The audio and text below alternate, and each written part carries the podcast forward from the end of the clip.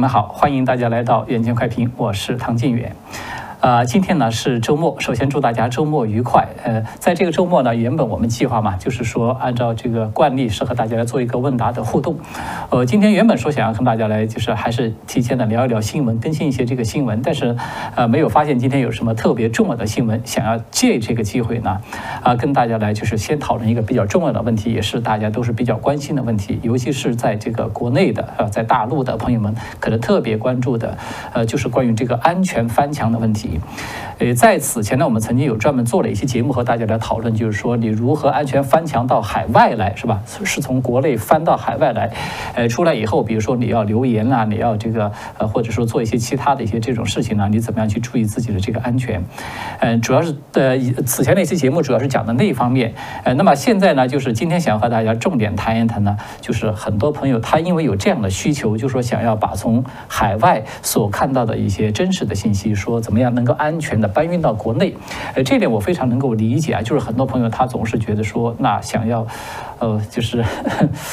呃，予人玫瑰，手留余香嘛，说自己在海外能够接收到的一些真实的信息，他认为很有价值。那可能想要用这种方式自己受了益，呃，要想要用这种方式呢，就是让这个墙内的很多朋友可能大家也来分享。但是呢，这个动作啊。啊，就是我们可以这么说，你从国呃墙内翻到墙外来，这个难度系数如果说是二的话，如那你要从这个墙墙外，你要安全的搬运东西回到这个墙内去，这个安全系数至少要翻一倍，甚至可能会更高。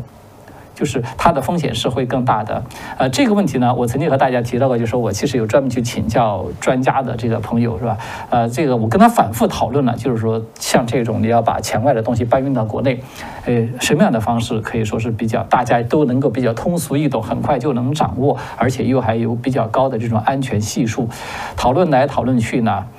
都很难拿出一个非常就是合适的一个方案，就是说，你从这个其呃，可以这么说吧，我们先说这个结论，要想从墙外把这些一些，尤其是一些非常敏感的东西，全都搬运到这个国内去，墙内去。呃，你要想完全做到就是比较高系数的这种安全风险的话，需要做很多步骤，从你的使用的设备到你注册的账号，到很多的这种运作，都得是比较专业化的，你得懂一些专业的技术，掌握一些，你可可能才能够做得到，否则的话，这个风险是其实是非常高。所以呢，原则上，原则上是吧？我们个人不建议说，就是大家啊，把国外的很多在海外的很多这种敏感信息呢，都把它搬，就是搬运到这个。国内去，也当然，我们也说到这儿呢，教授第一个问题，就是大家搬运的这个内容，它其实也是分级别的，呃，有。就是有些内容呢，它这个敏感度非常高。我们举个很简单例子啊，比如说在海外啊，有人说发起我们这个哪一天周六周日大家全都上街去抗议一个什么诸如这一类的信息，那我觉得可能你基本上你发出去可能几分钟，或者说呃十几二十分钟，可能立马你就公安就找上你了，是吧？电话可能就打过来了，因为这种敏感度就太高了，你直接涉及到可能涉及到维稳的问题，甚至可能在中共的眼中说你这涉及到山。颠了是吧？但是呢，有一些其他的，就是没有那么敏感的，它这种内容，比如说，呃，关于海外所报道的国内的一些比较真实的情况，比如说一些经济的状况啦，或者说是在国内，呃，在墙内呢，它比较这个，呃，它不太去报道，呃，它是对它是比较负面的嘛，就是比对这个党嘛，对当局是比较负面的新闻。但是呢，墙外可能有报了。那么很多朋友呢，我看到其实这样人为数相当多的，呃，他也不说自己是在哪儿去看到的，直接就是说我在啊，这个有这么一个。事儿，呃，用自己的语言在这个。呃，社交媒体上面，在微信圈里啊，或者说是在这个微博啊等等，在这些抖音啊等等，在这些平台上面，嗯，去这个把它给这个释放出去，呃，只要不是那么的太敏太敏感的呢，问题也不大。因为我其实每天其实我都在这个墙内墙外的这个网络上，我都在泡着，基本上，呃，还是看到在这个墙内呢，就是墙外的很多的这些信息，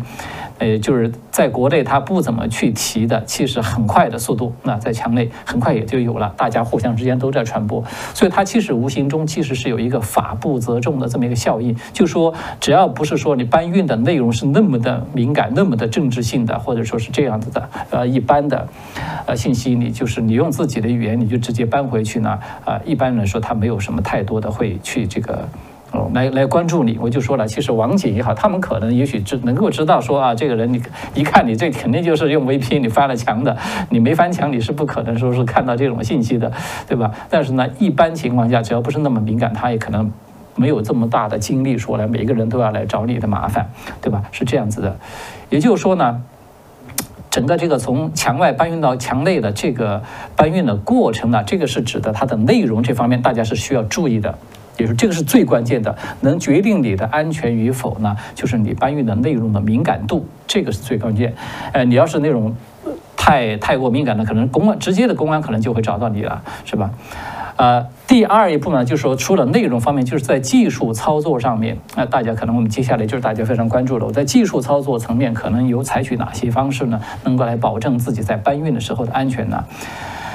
呃，有一点呢，就是首先第一个，在国内呢，凡是说有一点名气的这种就是社交类的这种账号啊，呃，不管你是在哪个平台，不管你是在微博还是在什么小红书啊，还是什么这个抖音等等，是吧？不管哪个平台，快手。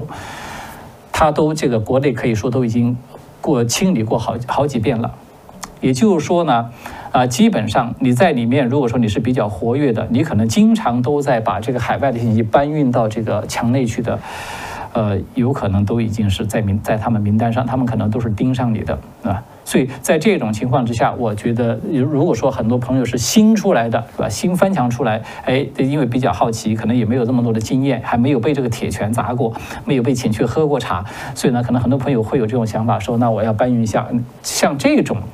可能这个你的这个风险度还稍微低一点。那么像那种也是已经你在这个网络上已经是有哦，就是比较长的时间，此前就有过搬运，虽然不是那么敏感的信息，有过搬运的这种过程，可能也许在网警的名单里面已经是有你了。所以对这样的一个朋友，这样的一些朋友呢，我建议大家可能是要小心一点，因为呢，呃，现在大家都是在，呃，这么说吧。从技术上面讲，你从墙内搬运到墙内的最大的一个关卡，也是最最关键的，就是这个实名注册的这个手机卡这个问题，对吧？大家都知道，如果不是说因为有这个实名账户这个这条线这道红线。这么在那卡着，呃，其实，在现在中国大陆根本是不可能压得住现在的这个舆论环境的。呃，说他无论他去呃聘用了多少的五毛，或者说是组织了多少的小粉红，可能都是压不住的。现在整个这个舆论的氛氛围，它就跟现在完全是不一样的。那么，他就带来一个问题，就是说，你想要安全的这个去搬运，那么最核心的就是你在国内那个账户的匿名性。这个是核心之中的核心啊！无论你在哪个平台，你要做到你是能够在国内的账户是查不到你的，锁定不了你的。那么，它这个通常来说，这就意味着你需要一张看上去是已经实名，但是实质上并不是你，或者说不是你的亲属，或者是你的亲朋好友的这样的一张 SIM 卡。这个是所有一切确保你安全最核心的这么一个东西。只有有了这张卡，你才有可能真正的在国内的这些平台上面，你去进行一个匿名注册，是吧？不，无论你是在微博还是什么这个平台上面，这样的话，即便说你搬运了一些比较敏感的问题，它锁不定你，诶，那么它最多就是说把你的这个信息给你删掉，或者说最多把你这个号给你封掉。但这样一来，大家都知道，说像这样的一种手机卡，这样的一种账号，它的资源其实是非常有限的，对吧？你封掉一个号，你等于你就要去换一张卡，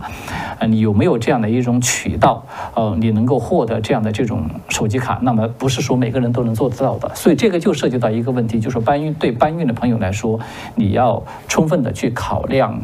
你自己的就是这种资源，你有没有这样的渠道能够获得这样的资源，是吧？这是第一个。第二个就是还是一样的，我觉得跟你翻墙出来是一样的。我们非常推荐大家，无论你是使用手机还是使用这个电脑，你的翻墙或者是你搬运的这个过程，你在进行这样的操作的时候，一定要专。机专用，手机呢最好是单独的一个手机。我想以现在中国大陆的这种嗯状状况是吧？无论是经济状况等等，你说再去弄一个这个第二二个甚至第三个手机，其实并不是太难的事情。电脑也是一样，电脑呢成本稍微会要高一点，但是如果说电脑你可以专机专用是最好的。那么如果说有的朋友说我不想这么这个这么弄是吧？或者说是因为条件达不到，那你就只有一个电脑也可以。但是呢，你用电脑你来翻墙或者搬运的时候，进行这种操作的时候，一定是需要一个独立的专用的作业系统。比如说你就要需要使用那种多系统的安装方式啊。如何去安装多系统？比如说这种双系统啊等等，你最好建议你这个去找信得过的这种懂行的朋友或者是谁来帮你这个进行一个安装，然后你就一个系统呢做你正常的事情，然后你当你要翻墙的时候呢，你一定要切换到另外一个系统，对吧？把它就是严格的。呃，隔离开，能够物理隔离当然是最好的，是吧？一个电脑，两个电脑，你一个电脑做那国内的事儿，一个电脑做翻墙的事儿。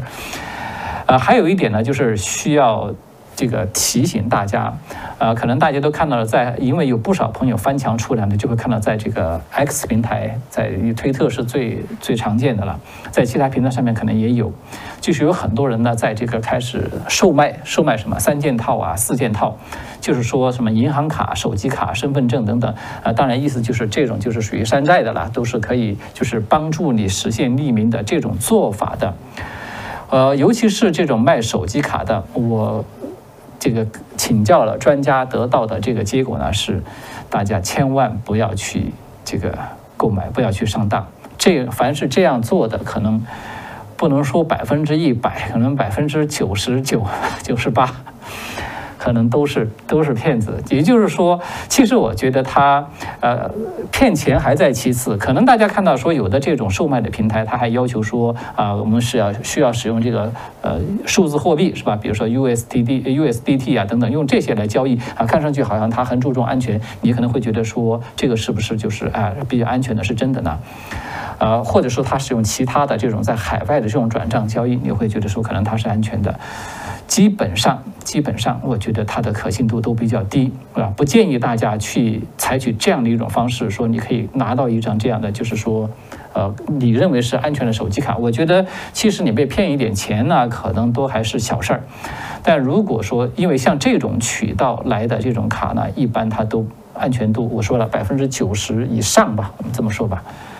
啊，其实都是有问题，它保证不了你的安全，所以就是我就说，大家亏掉一点钱可能还是小事儿，是吧？如果说是真的是因为这张卡，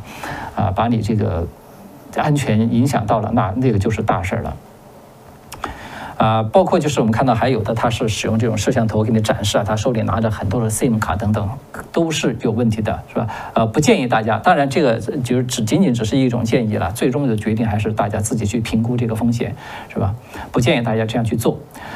呃，至于说，那么可能很多朋友就直接带来一个问题，就是说，那这样的话，你有没有什么办法，有没有什么建议，我们可以获得这种你说的这种卡呢？这种 SIM 卡，就是说名义上看上去是一张实名卡，但是实质上呢，它是匿名的，啊，跟你使用者本人，包括你的亲朋好友都没有任何的关系，就是说查不到你。这个问题其实它是一个非常大的瓶颈，也可以说操作起来是非常复杂的，因为大家都知道，现在在国内的这个实名制呢，它这个卡的非常严。嗯，的确是有这样的办法，也有这样的渠道是可以获得这样的这样的卡，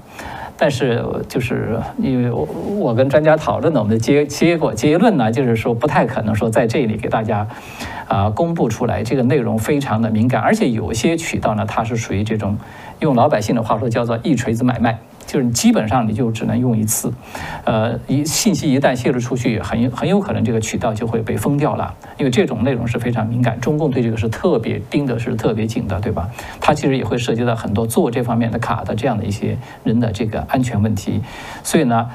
呃，总之吧，就是说，呃，呃。如果这张卡你没有办法解决它的这个实名制的这个问题，那么其他的一切，或者说我们要进行这个在开设账户上怎么去进行一些操作等等，一切基本上都谈不上。所以呢，如果说朋友们想真有这种想法，呃，想要做这种搬运的这种工作的，呃，这方面的活儿的呢，嗯，我个人比较建议说，大家你首先要想办法能够解决到这样一张卡，如果说能够解决这个问题，可能其他的才能够谈得上。当然，从另外一个角度呢，我个人再给一个建议啊，就说。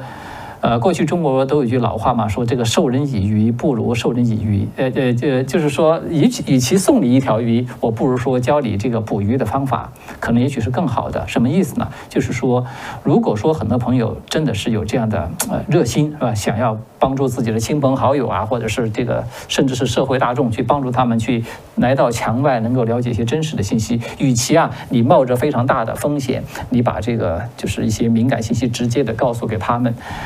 不如说你直接教给他们翻墙的这个工具，翻墙的方法。啊，就是我们上一次的节目谈到的，如何能够安全的翻墙，那个相操作的难度相对来说要低很多，门槛也要低很多。你就告诉他，教会他翻墙以后，他自己出去看，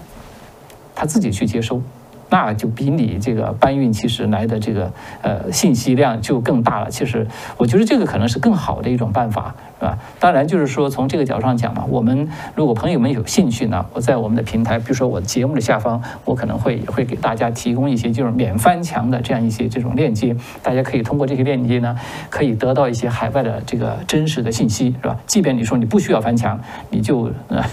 能够通过传播这些链接呢，可能也许相对来说，被对你自直接的去搬运很多这种敏感的信息，可能是更安全，这个安全度要更高一些。诶，大体上嘛，就是说对于这个安全搬运的这个方式呢，跟大家能够就是能够分享到的情况呢，基本上就是这样子。呃，有些内容呢，呃，确实是比较敏感，我们不太适合说在这样一个场合来跟大家来讨论，对吧？啊，也许说我这里一说出去，回头那边就封掉了，就你也不起作用，就你可能也也也就是，呃，实现不了就是你想要达到这个目的吧，就是这个意思。好的，非常这个感谢朋友们的这个关注啊，我们下面就进入今天的这个互动的答疑。我们先来看一个问题啊，第一个问题，这位朋友他其实。上次其实这位朋友已经对我，我有已经有提到，他问过是吧？他就是说，呃，很多是在居住在海外的华人朋友呢，有回有出于某种原因回国去，就回国去呢，也是就被这个国安就请去喝茶了。那这位朋友提的问题就是说，呃，这种事情也是不是真的啊？有没有什么规律？那么我如果说我们是同样的情况，需要担心？回国吗？他们有什么这个方法找上了这些人，能够锁定这些人？因为大家知道，在海外的华人很多，你在社交媒体上面发言，可能也是使用的匿名，因为海外不需要实名，是吧？他也是使用匿名的。但是他一回国去，居然被请去喝茶，所以他们可能自己也纳闷，说是，怎么会公安会锁定他的身份，知道是他呢？呃，这个问题呢，首先这个。这种问题肯定是存在的啊，这种现象肯定是存在的。但是呢，就据我我的了解，这种现象其实应该是还是比较少数，甚至可以说是极少数，并不多。从某种意义上讲呢，嗯，大家回这个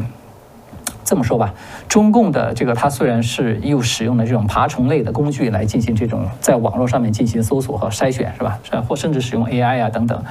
嗯，但是呢，这个他还是真正想要筛查、锁定你的身份最关键的那部分的这个这种操作，他还是主要是靠人工为主的。啊，很多人觉得是不是他用 AI 就可以锁定你？锁定你，其实这个是非常少、非常难。他真正最后确定你的身份，很多时候还是要靠人工来操作。呃，就这就意味着他的人工的、他的成本和他的精力是有限的，他的资源是有限的。所以呢，它其实真正能够锁定你那么很少数的几个人，然后呢，其实这个大家回国去啊，说会会被因为在海外发表了一些言论，回去了就被请去喝茶，这种概率和那个中奖，我觉得也差不太多少，是吧？所以呢，大家不必过于的这种恐惧和不必过于的担心，这个是一方面。呃，另外一方面呢，我个人的建议就是说，既然尤其是很多朋友来到海外以后呢，可能。享受这种言论自由，肯定会有说很多中共不愿意听的话，是吧？我觉得这是非常能够理解的，这是非常正常的。但是他就是说，如果说大家真的有这方面的顾虑，说我如果说在海外有些话说的太过火了，可能已经被盯上了，啊，比较高调了，那么你要回国去呢，可能会面临着就是被喝茶的这种结局。所以呢，我觉得大家可能如果有这样风险的考虑，建议大家不是非常特殊的情况，就尽量不要回国。或者说，你凉一段时间，过一段时间，就是你在海外的这种社交媒体上面，你如果说打算，比如说你必须要回国啊，处理某个事情是非回去不可，是吧？像这种情况，那我觉得，如果呃你在回去之前，把你自己在这个海外的社交媒体上面的这种活跃度，呃，把它给温度给降下来，那这样子。不要，就是避免说是你现在还正在这种风头上，你很活跃的时候，你回去有可能那刚好就找上你了，啊，至少是可以大大的降低他们的找上你的这种概率吧。啊，我就只能是我给这位朋友的回应啊，就只能是做到这样子，是吧？当然，如果说没有特非非回去不可这样的一种理由，我个人比较建议大家尽量的能够不回去呢就不回去，可以远程来解决一些问题，尽量的远程解决。呃，这个对朋友们的这种安全，我觉得这个可能是还是比较重要的，是吧？首先这是第一个问题。呃，第二个问题，OK。就是要回应一下朋友们，就是谈到的，有朋友提到了这个说，FBI 约谈了赵完吉。关于赵完吉这个案子，因为我最近报的比较多，所以呢，大家提的问题可能也都是围绕着这个这个案子来的。啊，有朋友就直接提到了，就是说这个说 FBI 有约谈了赵完吉，是不是因为这样导致赵完吉就出了事儿？这个事儿我还真的，我我是真是花了不少功夫我去进行查证。啊，首先第一点，我可以非常明确跟大家说，就我个人，我花了不少时间我去查证的结果，我没有看到任何可信的来源说这个 FBI 有跟这个赵安吉有约谈有谈话，啊，无论是在这种就是公开的这种正式的媒体，还是说在这种网络平台上面这种，呃，就是比如说在推特呀，啊，在这些平台上面。嗯，没有看到有任何可信的说稍微比较靠谱一点的渠道有说赵安吉在出事之前被 FBI 约谈过。呃，我个人倒是比较倾向于这个消息，它可能是是不是就是因为张守胜当初出事儿了？张守胜出事儿之前是被 FBI 是被约谈的，所以呢，我怀疑可能是不是从那个消息就是以讹传讹。这么这么传过来的，但至少在赵安吉这个案子上面，虽然我知道大家可能都在说这个赵安吉其实有点相当 跟张汝生那个很相似，是吧？跟中共关系很密切，然后突然莫名其妙的就就死了。嗯，看上去呢就是有相似之处，但是我们要客观的说，是吧？有一说一，诶，赵安吉有没有被这个 FBI 约谈呢？没有看到任何可信的信息。其实我看到在这个就是呃网络上面，在自媒体啊，有个别的这个朋友，自媒体的这个朋友，他们有谈到了这个话题。其中一个，比如说是一个大宇，大宇我们都很熟了，对吧？我们一起去台湾去观选的。我看到他在这个网络上有传说是这个大宇就在提了，说是爆的这个料。说是 FBI 约谈了赵安吉之后就被这个灭口，呃，我还就真去，呃，直接就去问到了大宇本人。我说你这个消息是从哪儿来的？他也很惊讶，他说我没有说我这是看到的这个消息，是吧？他说其实是他自己的一点这种推断，自媒体嘛，就是说他可能在做节目之中，他可能也是呃根据他自己的一种这个角度，他自己的观察，他去做了么一个推测。他说的很清楚，这只是他个人一种推测。他并没有任何的，就是说可信的消息，他并不是在报消息，在转述新闻，而仅仅只是在和大家讨论分析的时候呢，他说出了自己的一种推测，但是可能就不知道怎么回事儿，这个话呢，可能也是被就是以讹传讹，就传成了是说他在报道这件事情，说是 FBI 和这个赵安吉约谈以后才出的事儿。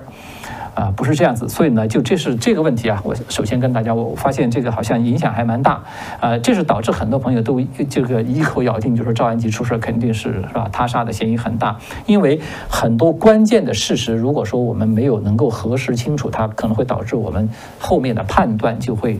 被这个误导，啊？它会出现这么一个问题，这是这个问题啊，跟大家回应一下。好的，下面这个问题其实是比较重要的一个信息是。呃，可以说是个问题，也可以说是一个这个重要的信息。这位朋友留言呢，他是这么说的：他说，赵安吉在生前某一条视频之中曾经表示过，他的父亲游泳强身的频率比他还高。如果一个会以游泳强身的女子说选择以冲进水里来自杀，这实在是很难理解呀。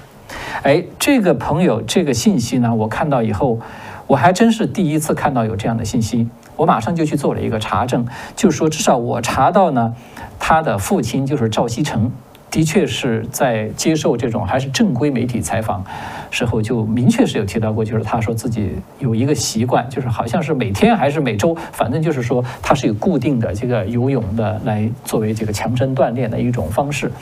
呃，当然这位朋友所说的赵安吉，他的在视频之中，在某一个视频之中，我是没有没有能够查到，因为我这时间也很有限，所以我仅仅只是花了很少的时间去进行了一番搜索，暂时没有搜到。但是看起来呢。我觉得这个可能是真实的，因为这个朋友说的很明确，他是看到过这样的一个视频。那这样一来，他的确就给我们提供了一个比较重要的信息，就是说赵安吉他是会游泳的，而且可能游泳他还还不是生手，是吧？不是那种说是初学者，而看上去是应当是一个非常熟练的一个游泳健将、游泳能手了。那这样的一个人，他你说车掉到水里以后，他会变得完全惊慌失措，最后说始终都打不开车门，没有办法逃生，这个的确是。的确是一个非常可疑的迹象，啊。首先啊，对于关于赵安吉这个案子，我再和大家强调一遍，我个人是基本是排除赵安吉自杀的这种可能性，对吧？就是呃，最重要的原因就是这个吴信英他的那个爆料，我认为非常重要，是吧？他那好朋友，他们就在他出事儿的二月十号当天白天，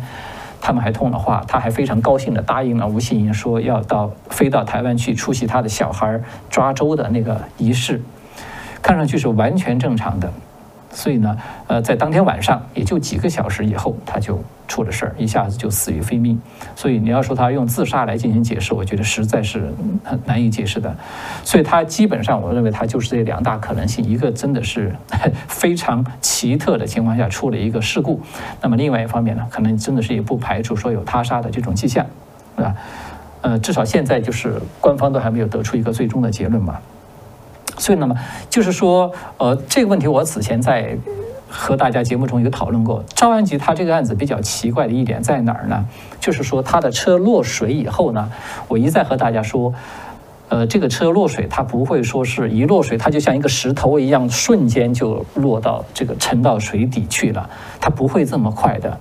哪怕不是特斯拉，说是其他的什么车，它落水以后呢，它要想这个水完全一下子把整个车完全淹没，它也需要有一个过程。也就是，如果说在我们一般想象吧，就是说在这种情况下，人的求生的本能其实是非常强的。如果说它真的只是一个事故，他一看自己开车这么不小心，居然车掉水里了，他第一念头肯定是马上就是从。要推开车门，这是一种条件反射式的，是吧？如果说就是说有人觉得那个水压大了，可能这个车门已经都推不开了，那在这种时候马上把车窗放下来啊，把车窗放下来，从这个车窗里面出去，这是第二个选择。那如果说实在是就是说，呃，他当时就没有反应过来，那水又淹得很快，迅速的就连一开车窗水就灌进来了。在这种情况之下，我觉得赵安吉他本身是会游泳的，他。他的些就是反应可能会跟那种不会游泳的人，他他会不太一样的。什么意思呢？大家都知道这个常识，对吧？就是说，你车落到水里了，水呃车门的这个内外是有一个水压的压力的差异，外面水压大，你可能开车门开不了。但是如果说当你把车窗一打开，水一灌进来，整个车内车外都已经灌满了水的情况之下，这个水压其实内外就是平衡的。在这种情况之下，你要是开车门，只要用点力，应当是可以打开的。或者说，你直接把车窗降下来，让水灌进来，灌满了以后，是吧？因为他你会游泳的人，其实他不会那么的恐慌。等到这个压力差不多了，是车内车外的压力都这个平衡以后，你再从这个车窗里面这个人再出去，其实都是可以逃生的。也就是说，就我个人的猜测吧，呃，你从常理来判断，无论怎么说呢，我感觉赵安吉他。从他发现自己车出了问题，到落水，到最后沉没下去，这个应当有一段，应当是有充足的时间是可以供他逃生的，但是他就是没有逃出来，所以这个这个事情的离奇，它的荒诞就在这儿。所以这位朋友这个爆料说赵安吉其实他很擅长游泳，这个信息其实这个信息是加剧了他这个案子的。我们说叫离奇诡异之处，对吧？当然，我们只能是说根据一些常理常情来进行一种推断，嗯，也不排除他在某种情况，就像大家此前猜想的是不是喝酒，是吧？因为是过大过年嘛，大年初一喝酒喝多了，甚至可能也许还有什么吸毒啊这种这种行为。嗯，那可能整个人他都是处在一种不正常的状态，他无法做出正常情况下的这种反应，啊，这种可能性也是存在的。也就是说，这个我们都知道很多事情它其实很复杂，对吧？最后真正的真相是什么？我们其实真的还需要等到这个就是警方的报告出来，呃，只不过我们是只是在这儿呢和大家就是就事论事来就是分析一些这种可能性，呃。好的，下面这一个呢，这条信息是这位朋友的一个，他还有呢是一个说明，呃，我觉得这位朋友可能是比较是不是比较了解情况。他说，警方对任何意外死亡都必须要做刑事调查，这是必经程序，即使案件看起来是自杀或者说是车祸意外。第二呢，就是地区检察官 D.A，他是警察的上级指挥，郡警其实就是陷阱，我们说的就是在美国这边那个 county 呢，它有翻译成郡，有翻译成县的。呃，就说这个县县一级的这个警察吧，说他必须要向上级去报告这个案子调查的进度。呃，他应当是就是说可能是做了一个科普。呃，我我觉得这个应该是没有问题。啊，我个人觉得是没有问题，就的确是这样。就是可能在美国这边呢，啊，就是去做刑事调查，进行刑事调查呢，就像这位朋友说的，只要这个。他是属于意外死亡，不是那种正常的在医院里病死，啊，可能都要例行程序都要走一走这个刑事调查这个这个这个程序。我只是觉得补充一点，就是赵安吉从他这个案发到现在过去了足足三周，足足三周时间，而且他是一个。我跟大家说，它是一个封闭环境。其实这个案子有点像个密室，可能大家看那个什么，呃，很多朋友都看过那什么柯南那个动画片是吧？名侦探柯南里面很多案子都是这种密室密室探案是吧？所谓密室，就是它在一个封闭的环境里面，啊。在现场的人也不多，就那么几个人。他是这样的一种特殊的环境之下，出现了一个不明不白的死亡。那就说在这种环境之下，他一个封闭的环境，他跟外界几乎没有联系，又是发生在半夜，是吧？私人的牧场。按说呢，就是你要查清楚，他究竟是一次意外事故呢，还是说是这种就是有他杀的嫌疑呢？感觉应当不是太难，因为线索也并不会太多，是吧？或者说是它不会那么的复杂，整个这个案情。跟外界都没有啥联系，但是足足调查了三周，到现在为止都还没有任何的这种结论出来，所以我觉得从这个角度上面来讲，我个人看法啊，我个人看法就会觉得说，这个正常情况下可能走个几天，如果真的是一次非常清楚的就是一次意外，他可能也会走一走这个程序，说我们要进行一个刑事调查，啊，但这种程序一般来说可能几天，他只要查一查，呃，例行程序的问一问一些人。是吧？呃，可能他觉得就能够得出一个结论了，但是呢，经历了三周都没有结论，恰恰就说明，嗯，这个他的就是此前认为是一次意外事故的这个过程，很多的证据可能是不足的，很多的疑点是没有澄清的，这么长的时间都还没有把它完全查清楚，所以才迟迟的。呃，没有给出结论。然后呢，现在时间拖得长了，就像这位朋友说的，你必须要向你的上级，这个就是地区的检察官去，要去做一个汇报啊。你这么长时间，外界这个舆论都在盯着，是吧？大家压力也都比较大，还是这么一个一个关系。嗯，好的，下面这个问题啊，我们看看这位朋友他是这么的，就是跟这个翻墙有关。他说，新版是五零零二吗？总是显示正在连接服务器，上不了网。哦，这个应当可能是是不是指的那个就是自由门是吧？我不太清楚，这位朋友写的没有说的太明白，呃，或者说是无界这种翻墙，因为我有给大家推荐这个自由门和无界这两种是免费的，呃，其实是比较这个一直二十多年来都一直在坚持在使用，就比较常青的这么一个翻墙的软件了，呃，大家都知道，因为这两个翻墙软件呢，它是这个海外的。呃，就是法轮功学员，其实都也都是，同时也是一些这个 IT 方面的工程师，是吧？他们所开发出来的，是应该是大陆翻墙最早一批，一这个使用的这个翻墙的梯子了，啊，所以呢，它是有这么一个背景，所以呢，这两个软件是遭受到中共可以说是，呃，他们的花费的资源，是吧？就是力度最大的封锁。当然，这个软件呢，它本身也是不断的在更新，不断的更，到现在都在更新。所以，至于说这位朋友所提到这个情况，我个人不是太了解。就说这个五零零二说连接不上，上不了网。嗯，我我不太，首先第一个我不太确定，就是说这个五零零二是不是最新版的？因为我在海外这么多年，我就基本没有怎么关心过，就是最新版的是哪一个版本了？它已经更新了，可能是 几十上百个版本了。呃，这个是第一。我建议这位朋友，你可以上一个网站，叫做动态网，你就直接用中文。如果说你可以用其他的 VPN，你都可以翻墙出来留言，就说明你还是可以翻墙的。你可以出来以后呢，你用这个用中文动态网去这三个字去搜索，是吧？上这个动态网上去，动态网它一定是在第一时间可以提供最新版本的自由门和这个无界。的这个软件的下载的链接啊，这个是一第一，就是建议这位朋友可以去试试看。第二呢，呃，我我个人以我个人以前所使用过的经验，我以前在我也是从大陆出来嘛，以前在大陆我以前就用这个自由门。呃，一点点经验呢，就是如果说你发现最新版的用不上，始终都连不上，不妨你可以去试一试，你去下载几个过去的老版本。有的时候新版本、最新版本连不上，你用老版本一用，它反倒还又能连上。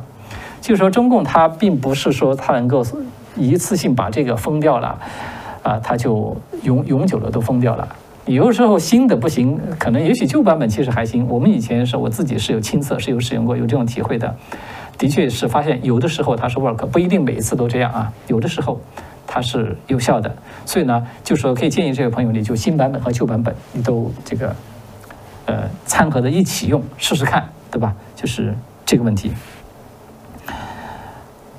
好，下面这个问题，这位朋友他是这么问的，他说：“是拥有者或使用者就一定在现场吗？这逻辑有问题吧？”哎，这位朋友说的还真是，我觉得说的很对。哎，我在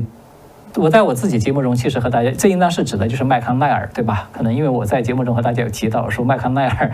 他被这个凯尔巴斯就非常。就是这个坚持非常明确的说，他这个牧场的主人可能就是至少他是主人之一啊，他可能是共同拥有者，或者说我们就跟大家做了一个呃讨论和分析嘛，就说有可能购，因为这个牧场的真正的购买所就是官方文件显示他的所有者是布雷耶所注册的一家那个公司的那个会计名下的他注册的一个公司，是以这样的一个名义啊。啊，但是呢，有可能实际的使用者可能是这个麦康奈尔夫妇，所以这个是我们看到为啥出现这种信息差。凯尔巴斯这边就说这个牧场是归麦康奈尔他们在他们所拥有，然后呢，但是官方的这个报告显示又说显示这个它是是归属于这个布雷布雷耶夫妇的，呃，所以呢，这个就是这位朋友所提到的麦康奈尔他可能是这个牧场的拥有者，或者说是实际使用者。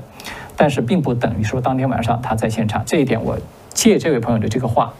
跟大家再就是更新一个信息，的确是我又去查了，下来我去查了，当天就是赵安吉出事的那天晚上，当天呢，呃，麦康奈尔他应当是在 DC。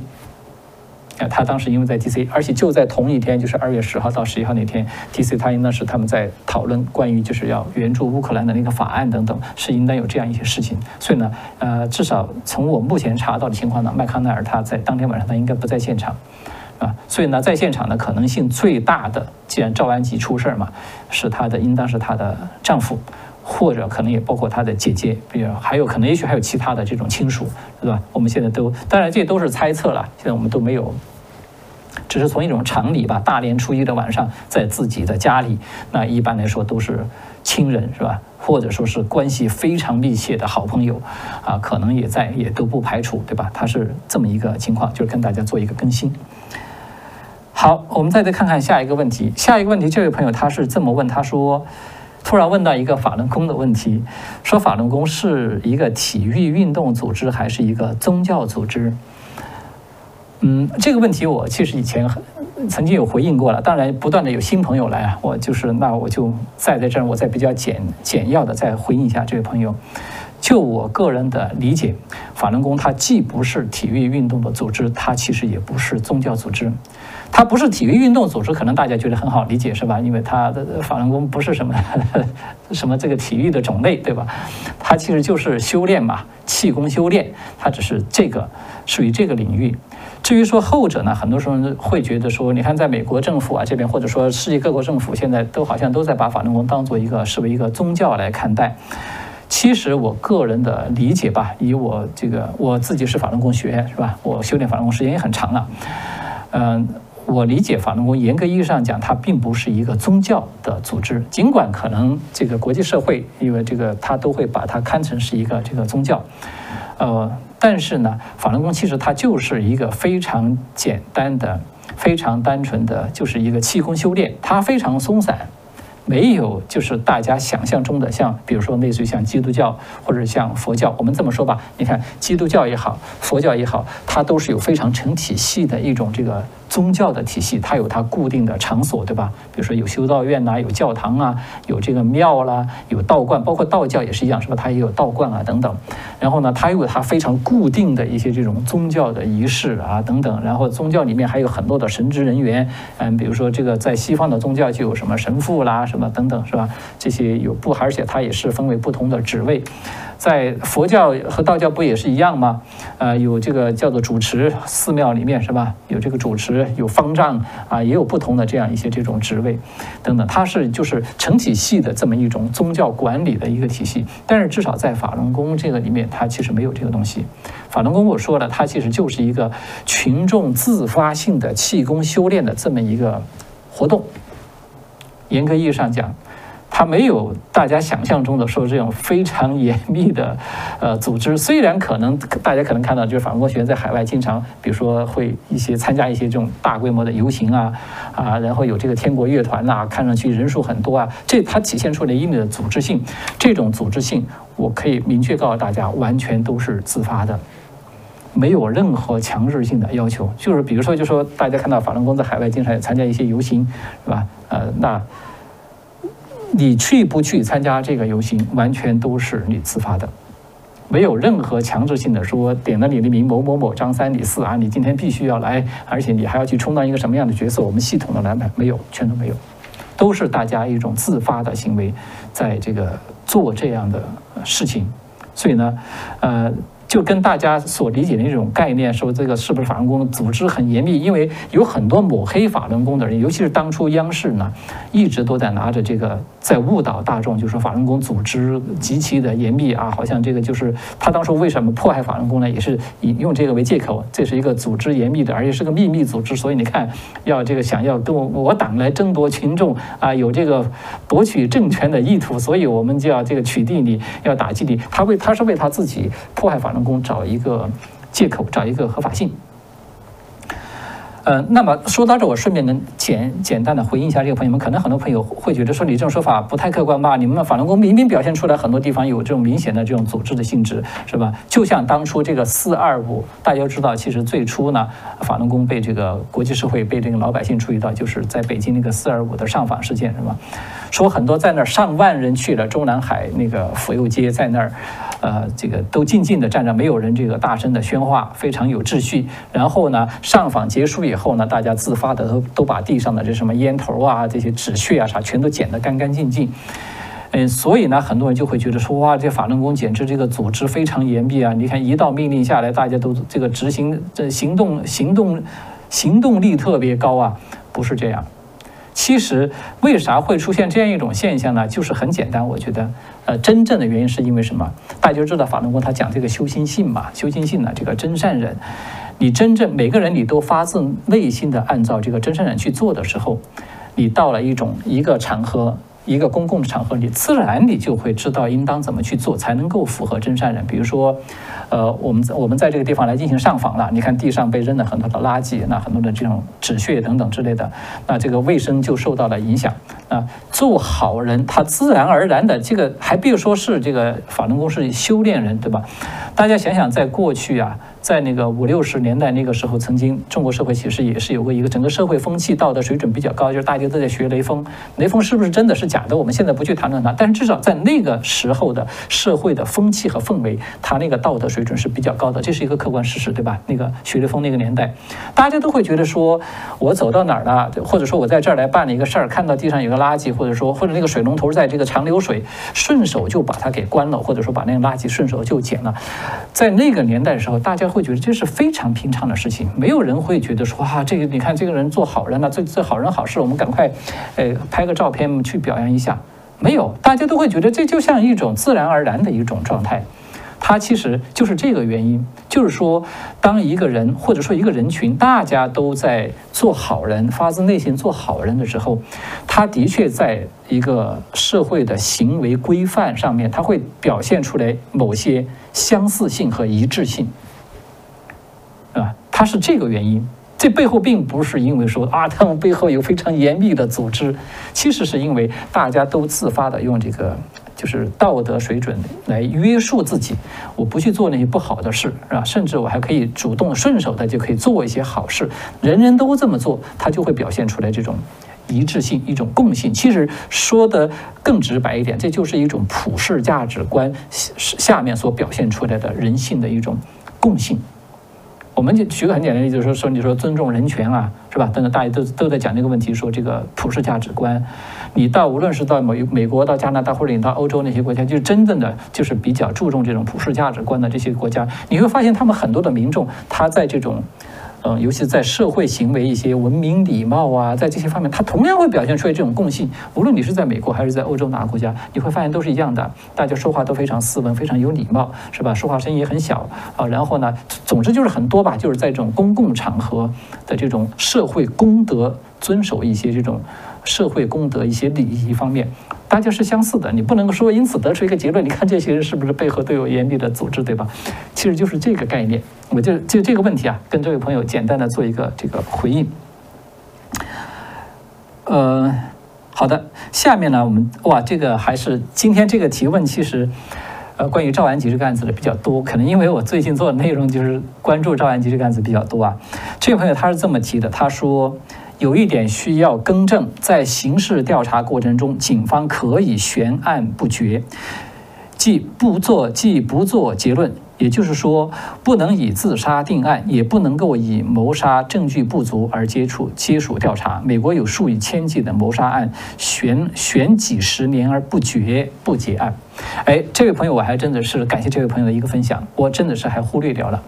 呃，我在这个昨天的节目之中，我和大家有分享，我提到说，就是说刑事调查呢只有三种结果，对吧？第一种结果呢，就是说维持原来的结论，就没有任何的他杀，就是一个单纯的事故，就是没有犯罪的行为。第二种呢，就是说在证据不足的情况之下，就是查来查去，觉得这个是很因为。不是说你每一个细节都能查清楚，有些环节他始终觉得没有证据查不清楚是有疑点，但是呢，实在没有办法来做一个结论，他可能最终还是会维持说以自杀或者说是这种事故的形式来这个做一个结案，就是说，呃，这是第二种情况。第三种情况当然就是已就是说已经有了非常明确的证据证明他的确是有问题了，啊，那他当然那就是以这个。他杀来结案是吧？然后还要锁定一个嫌疑人，然后进行这种起诉等等。呃，的确就忽略了这位朋友所提到的这个。谢，非常感谢这位朋友的补充。这个的确是这样的。他其实还有第四种，就是说，警方可以把这个案子把它给悬了。就是我没有办法证实他百分百的是事故，我也没有办法百分百的证实他是他杀，我们就不结案，变成一个悬案。这样的案子的确是很多。的确是很多，因为，诶，可能大家在这个 YouTube 上面有很多，我看到有不少的这个博主在做这方面的内容，其实讲的好多都是悬案，有些时间长的已经是几十年了，啊，事实上就你以为你想几十年过去了，那个犯罪现场啊，或者说是当事人啦，都已经好多都已经去世了，都已经消失了，证据也都消失了，这种案子你说再能够把它给解决了？哦，可能性已经非常的渺茫。当然，我们不排除有个别的案子，有时候在隔了相当长时间之后得到的解决，是因为啥呢？是因为就是科技，对吧？科技在进展嘛。以前就是比较在几十年之前还没有那种技术能够对某些证据能够锁定一些这种关键线索。那现在可能有了新的科技之后，可能用这种新的科技再去对过去的案子重新一些证据进行重新的这种筛选，哎，会发现可能突然能够挖出来。一些关键的线索能够锁定那个嫌疑人，这种也是有的，但是这种毕竟是比较少，是吧？就是就是说，还是有很多的悬案的存在。所以呢，呃，这位朋友所分享的这个观点，我觉得非常有价值。这个提醒我们，至少是可以更客观的来看待这个这个事件，对吧？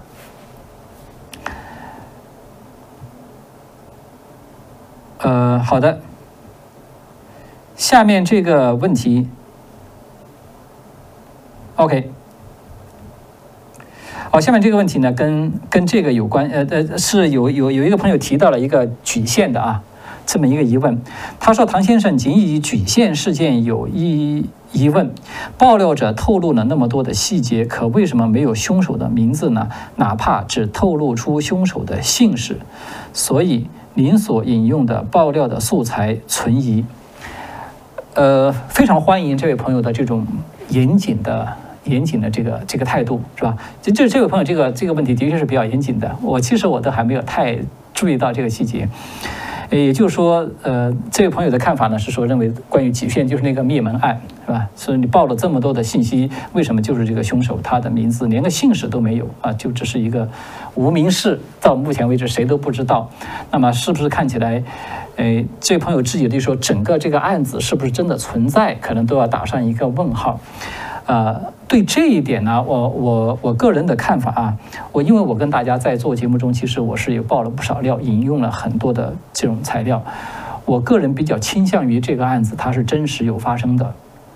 它是真实有发生的。为啥呢？两个原因。这么说吧，我的判断啊，只是供大家做一个参考。首先，第一个呢，这个案子最初呢，官方媒体是有报道的，比如说那个。凤凰网，这是海外海外的这个被叫做海外党媒，它其实是有报道的，只不过报道之后很快他就把它给删掉了。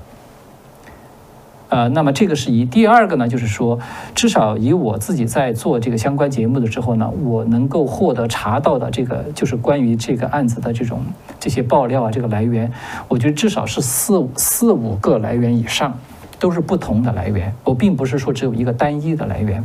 那么我们大家都知道，在这个做新闻的啊，做做媒体的，可能都有这这么一个这个经验，就知道说，如果一件事情来的是两个以上的独立的来源，基本上这件事情的可靠性它就会比较大了，我们就可以报道了，可以进行正式的这个报道。也就是说，至少是我我我查到的，至少是得获得有四五个不同的来源了。而且这些来源你会发现，它虽然这种说法的版本有一定的差异，但是最核心的，我在节目中和大家其实有总结过，是吧？最核心的那个东西基本上是一致的。也就是说，这个案子犯案者啊，他应当是。遭遇到了这个司法不公，他是坐过牢，然后呢，他认为他坐牢的是因为是受到了司法不公，某某某是在诬陷他，或者是就是说做了伪证，反正总之就是他认为是他坐牢是受了这么大的苦，是这些人造成的，所以呢，因此去进行报复，呃，包括他作案使用的这种手段呐，呃，工具啦等等，基本这些核心的信息是几乎所有版本全部都是一致的。所差别的只是在说他作案的这种，比如说究竟是一个人作案还是几个人作案，究竟死的是十八个人还是 二十个人，他只是在这些细节上面有差异，呃，但是核心的那个是不变的。所以我个人倒是比较倾向于这个案子它是有真实发生过，只不过现在因为，呃，过去这么久了是吧，热度已经也已经都下去了，官方是封杀的特别的严密，呃，所以呢，到现在呢，可能大家就会觉得说这件事情感觉已经是。听上去像是一种传说，是吧？呃，但是我个人还是比较倾向于它可能是有的，是这么样的一个情况啊。就是，但是至少这位朋友这个问题，我觉得非常严谨啊，就是这点我觉得非常赞成。呃，好的，下面这个问题啊，是朋友的。一个提醒哇，这朋友们贴了一个提醒，而不止一个朋友，好几个，内容都比较大同小异。其实核心就是说了一个现一个现象。我在昨天节目中，我和大家有提到这个州警和县警的这个关系，我说是一个是县官，一个是县管。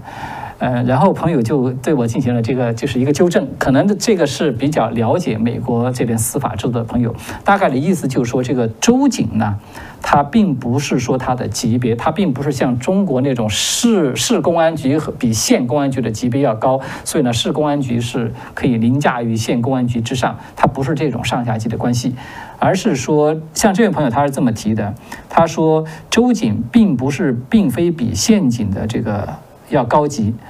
而只是在于说它牵涉的地区职能、行政的类别而论。军装的州警多数只在州的高速公路啊周边地区去巡逻，或者是在市县警不管的地区去执法。嗯。也就是说呢，哦，他是说，就是说，这个州警看上去很像像很高级，但是实际上是州长可以直接管辖的一个警务部门而已。他的职责不能够与县市的这个警察发生冲突，除非州长介入才能够联合行动。嗯，此外也有其他的朋友是这么在反馈，就是说这个，呃，这不光是在美国，在加拿大也是一样，州警和县警呢不是上下级关系。他和就是就是这位朋友他提到说和中中国那个省级公安厅和市级公安局这个关系，它不是一回事儿，是吧？它只是管辖的范围的区域不同，所以呢，就是州警不能够说强行的去接管县警所处理的案件，大概是这个意思。所以。嗯，OK，呃，这个情况我还真是不是这么太了解啊。那我在这就分享一下，跟大家、跟各位这个朋友，就是比较关注这个案子的。那么我们可可能对这个州警和县警之间的关系有一个比较清楚的了解。呃，昨天的节目之中，我们和大家有分享了这凯尔巴斯他的这个爆料，他的这个推特上面的爆料，他提到的疑问呢，他是主要是这么问的，他是说州警。主动提出来想要协助县警来查案，但是呢，县警却予以了拒绝。他认为说这是罕见的。呃，当然可能就是他说的意思的重点，他并不是说在于这个说是州警级别比这个县警高，他要去接管这个案子，而是州警提出来说想要提供一些帮助。他认为这应当是一个合理的、合情的、合理合情的一种这个呃一种做法。说在正常情况之下，至少我理解他这个推文呢，他的意思应当是指说正常情况之下，一般县警都会要同意的，说啊有州警愿意提出来进行协助，那么 OK，我们可以啊大家你来帮我忙是吧？我当然是欢迎的，这是一种善意嘛。呃，但是呢，说是陷阱就完全拒绝掉，所以呢，凯尔巴斯他也特别加了这么一句话，他说这是在历史上是很罕见的，因为我没有去过德州，是吧？我不太了解说德州那边的这种州警和县警之间他们这种协作关系的历史。看起来，因为凯尔巴斯他是了解的，他就住在德州，所以呢，他可能也许在看来觉得说这种现象有点反常，他是把它作为一个反常现象把它列举出来的，呃。也就是说，那么当然我说，虽然我的看法，我觉得虽然说它是可能有点反常，但是从情理上是可以理解的啊。就是说，陷阱如果像这些这些朋友反馈的，呃，说周警和县警他们其实并不是上下级的关系，那县警他当然会觉得说这是我们管辖的案子，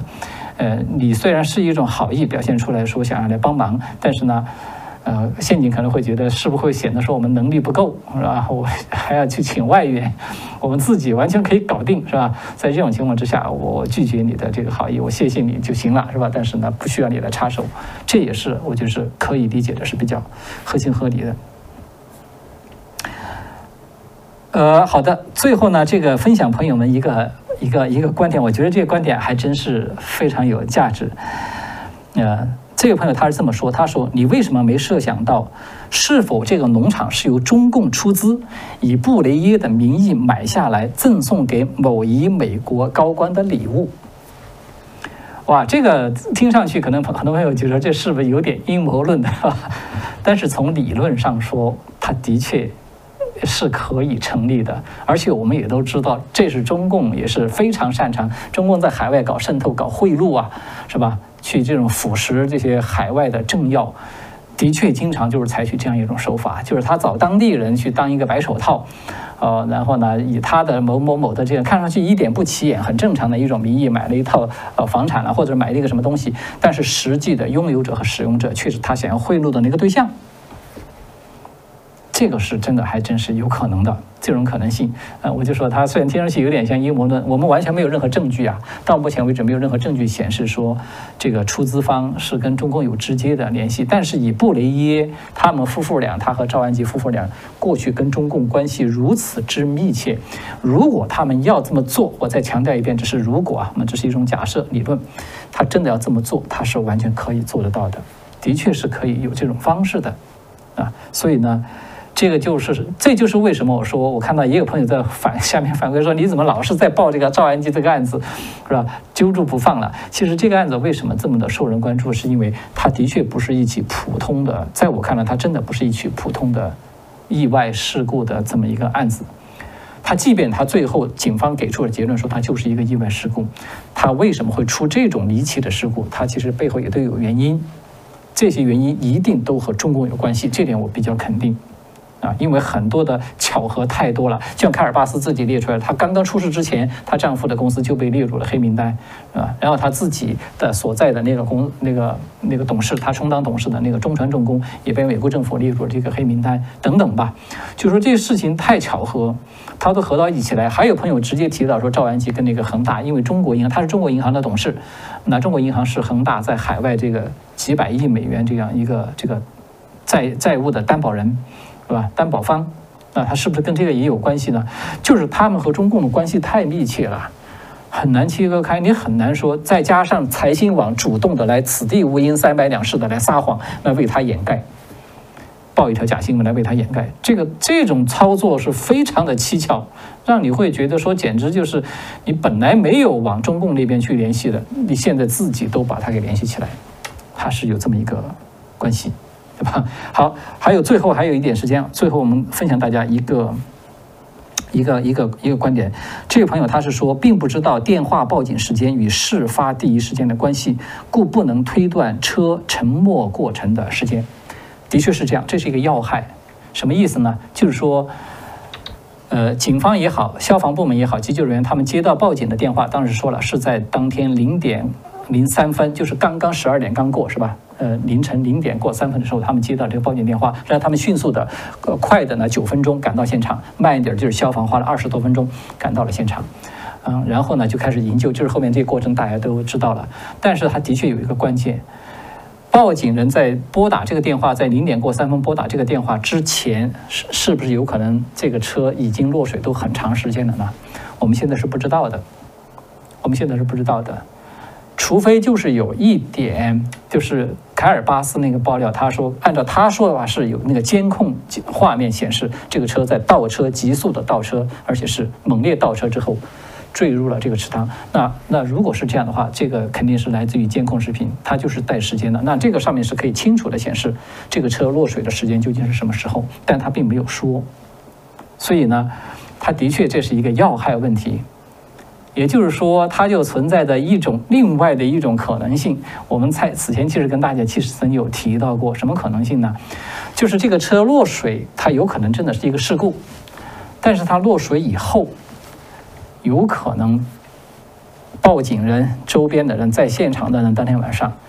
是故意的没有积极的对他实施营救，甚至故意的延迟了拨打报警电话的时间。这种理论上的可能性有没有呢？